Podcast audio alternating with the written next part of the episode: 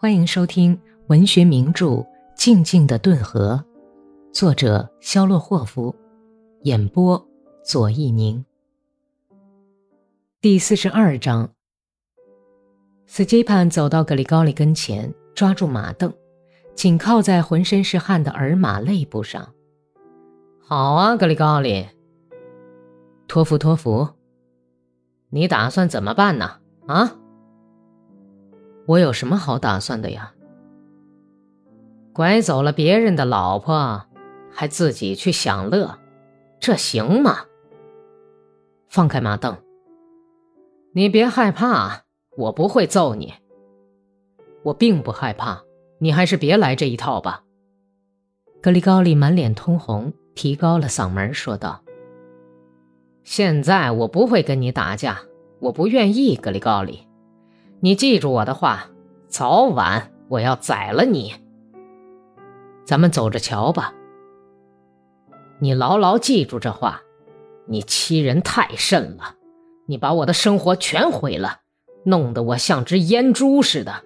你看，斯基潘伸开双臂，乌黑的手掌朝上说道：“我在这耕地，可是我自个儿也不明白为什么要耕。”其实我一个人能吃多少？我随便怎么样都可以糊口过冬啊！我只是无聊的要死。你他妈的欺人太甚，格里高利！你不要对我诉苦了，我不懂。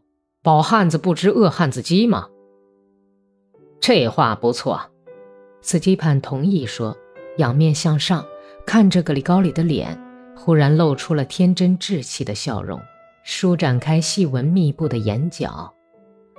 我有一件事情很后悔，小伙子，我后悔极了。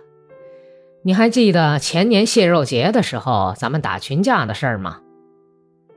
那是什么时候？就是把一个弹毛工人打死的那次。光棍们和有老婆的人打起来了，你还记得吗？还记得我是怎样追你的吗？你那时候还瘦弱的很。跟我比起来，就像一根嫩芦苇。我可怜你没有下手，要是那当你跑着的时候给你一下子，早就把你揍成两截了。你跑得很快，全身像弹簧一样，我只要抡起皮带朝你腰上一抽，你的小命早就见阎王了。你别伤心，将来咱们还有碰杯的机会吗？斯基潘用手擦着前额，在回忆着什么事情。将军牵着克里佩什的缰绳，朝格里高利喊道：“走吧。”斯基潘一直还用左手扶着马凳，跟尔马并排走着。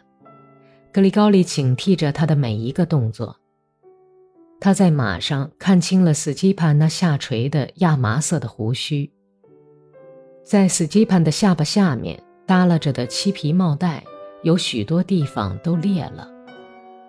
斯基潘那落满尘土的灰脸上，布满了一条条的血痕，是流过的汗痕，使这张脸显得模糊而又陌生。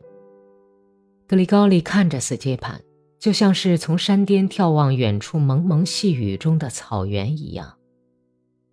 斯基潘灰气重重的脸上。是一片疲倦和空虚，他没有告别，就停在后面了。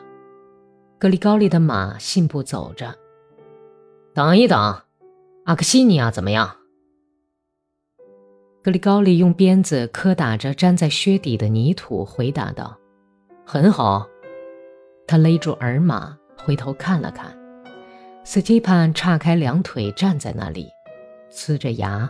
正嚼一根草茎，格里高利不由得可怜起他来，但是极度压倒了怜悯。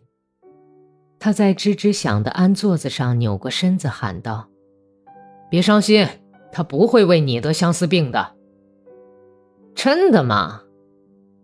格里高利在耳马的两耳中间抽了一鞭子，没有回答，就驰马而去。